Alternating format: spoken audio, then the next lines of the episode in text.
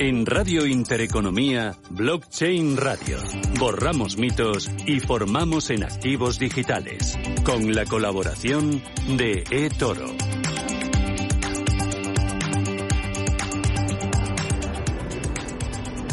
Esto es Radio Intereconomía, esto es Blockchain Radio, son las 2 y 6 minutos de la tarde y arrancamos una nueva edición. Javier Molina, ¿qué tal? Muy buenas tardes. ¿Qué tal, Susana? ¿Dónde me has traído hoy, por favor? Pues mira, estamos eh, aquí en el Velobaba Tour, en el Palacio Neptuno, en, en, en, Madrid, y justo pues cubriendo unas sesiones pues muy interesantes sobre cuál va a ser el futuro del dinero. Hemos hablado de tokenización, hemos tenido hasta un debate muy interesante entre si las CBDC serán o no una nueva herramienta de política monetaria. Yo me he atrevido a decir, y como decía el profesor Garbía el otro día, que unida pues a la política fiscal y la identidad digital, que nos podría ser, servir ¿no? de, puente entre lo que tenemos, sistema financiero complicado, y el que vendrá descentralizado. Y uf, me han puesto las orejas rojas. Bueno, ha sido y es un evento que está sucediendo ahora mismo. Nosotros estamos ahí en su corazón. Arrancaba esta mañana, va a durar durante todo el día. Por la mañana dirigido a banca, fondos de inversión, family office, a semanas de mes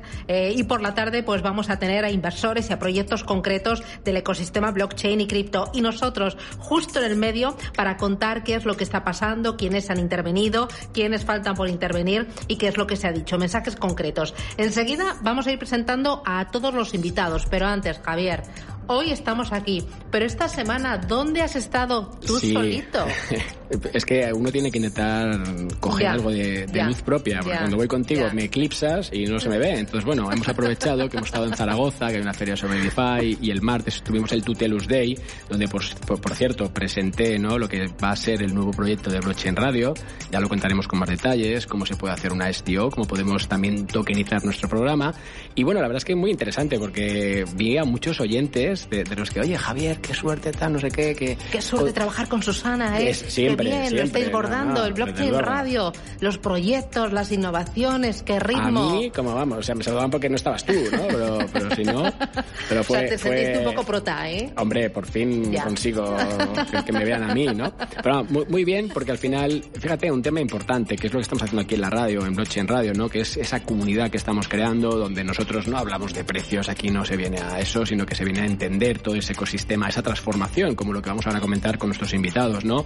Cómo al final ser ese puente, yo creo, entre el mundo clásico y el mundo de los assets digitales, de los criptoactivos, que bueno, lo hemos visto con la regulación, hemos tenido pues muchos ya participantes que nos han puesto, ¿no? Co- Como esas bases se están construyendo, y nada, muy interesante.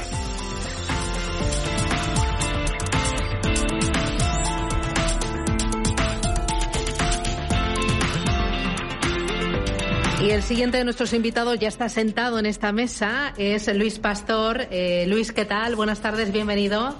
buenas tardes. Que es socio director de consultoría de negocio e innovación de Grant Thornton. ¿Qué tal, Luis? Muy bien, muy bien. Con ganas de estar por aquí otra vez. Lo he avisado, te toca. ¿Qué toca. tipo de dinero futuro se está barajando con mayor probabilidad en los proyectos en los que estáis involucrados? Bueno, eh, voy a continuar un poco en la línea que estaba hablando el invitado anterior, eh, Miguel. Al final estamos ya en un momento en el cual tenemos las criptomonedas, tenemos dentro de lo que es el ámbito de, de MICA los e-money tokens, eh, algo que es muy predominante en, en Europa es ahora con Circle, ¿no? El eh, Eurocoin o el Eurosí que, que tienen esa stablecoin eh, respaldada uno a uno, de la que por cierto nosotros hacemos en La- Estados la Unidos las attestations, las Exacto. auditorías de que eso es el respaldo es real, lo hacen los compañeros de Gran Thornton en Estados Unidos. Tenemos también eh, los activos, digamos, o sea, los, los tokens referenciados a activos, que serían eh, cualquiera que pueden estar con criptomonedas, eh, una o varias, otras commodities, y luego tenemos la tokenización de, de depósitos bancarios, ¿no? que esto sí que queda un poco más fuera de, de MICA. Por otro lado, se estaba comentando las eh, CBDCs, Central Bank Digital Currencies, que se está experimentando sobre, sobre ellas. El matiz sobre el tema del yuan digital sí que quería hacerlo. Al final no, no tiene ese respaldo sobre DLT. Si tienes una red centralizada, eso no tiene nada que ver con, con ser distribuido. Claro. Y desde luego eh, estos proyectos pues van a llevar un tiempo. ¿no? Hemos iniciado la fase de experimentación. Nosotros hemos participado en el proyecto de Eurodigital que se ha hecho aquí en, en España, los diferentes proyectos, y eso hasta su adopción va, va a llevar un tiempo. ¿no? Con lo cual, si tuvieses que poner mm, un- una, serie de pasos que se vayan a dar, ¿cuáles crees que, que van a ser? O sea, ¿a, a qué debemos estar atentos para ver que esto se está ya adoptando?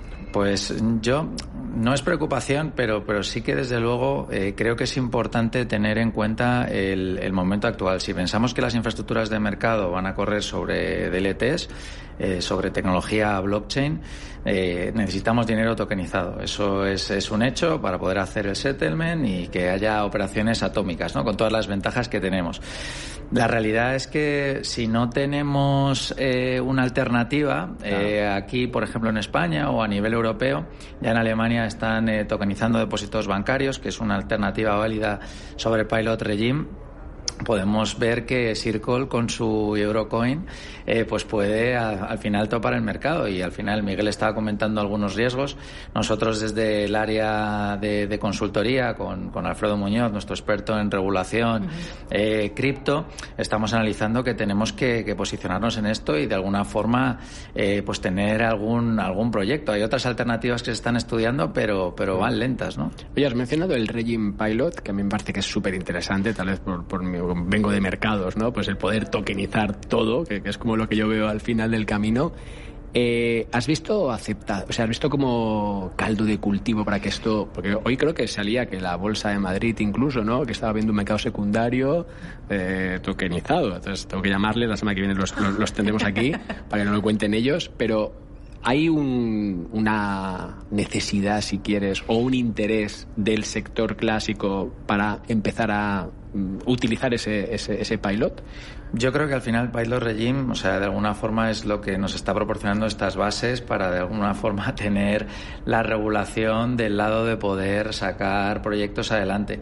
El problema es que pues sigue habiendo mucha incertidumbre, sigue habiendo, digamos, en algún punto muchas ganas de experimentar, pero eh, tenemos al final que tener el consenso de muchos actores al mismo tiempo, si no estas infraestructuras pues tienen poco poco sentido, ¿no? Entonces yo creo que Pilot Regime eh, y las otras regulaciones, porque o sea tenemos diferentes regulaciones como MICA, tenemos DORA a nivel de resiliencia, tenemos la parte de AIDAS a nivel de identidad digital, digamos que son las que están dando cobertura a poder lanzar este tipo de proyectos. Desde luego yo espero con muchas ganas eh, muchos acuerdos para poder lanzar proyectos. Y oye, una, una última pregunta que, que sí me surge interés. Eh, ¿Está el sector financiero nacional preparándose para salir a escena en entorno a activos digitales? Porque es que el otro día que en la Bolsa de Madrid se unieran ambos mundos, me pareció como una cosa curiosa, ¿no? Un tema estético, si quieres, ¿no? Pero hay algo detrás, o sea, están preparándose, vamos a ver cosas. Cuéntame algo, Luis. No nos oye nadie, ¿eh? Exacto, exacto, poca gente.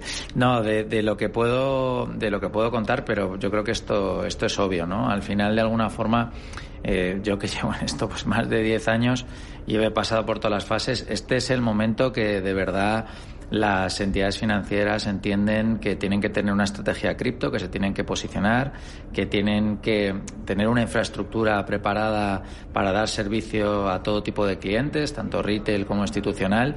Y bueno, pues obviamente yo diría que, que todo el mundo se está preparando de, de una u otra forma, pues con equipos internos, sabiendo que no son sus partners, qué servicios puede ofrecer dentro de la regulación actual, pero sobre todo porque entramos a competir en, en un mercado pues que, Claro. que- que es global y que además eh, tiene, tiene riesgos, ¿no? Y, y eso hay que controlarlo muy bien, creo que es algo importante, observar la regulación y sobre todo eh, gestionar muy bien la parte de compliance, riesgos, control interno, auditoría interna, etcétera, etcétera. Pues ahí tenemos tareas pendientes. Luis Pastor desde Gran Thornton, gracias por acompañarnos en este programa especial de Blockchain Radio. Hasta pronto. Muchas gracias. Adiós.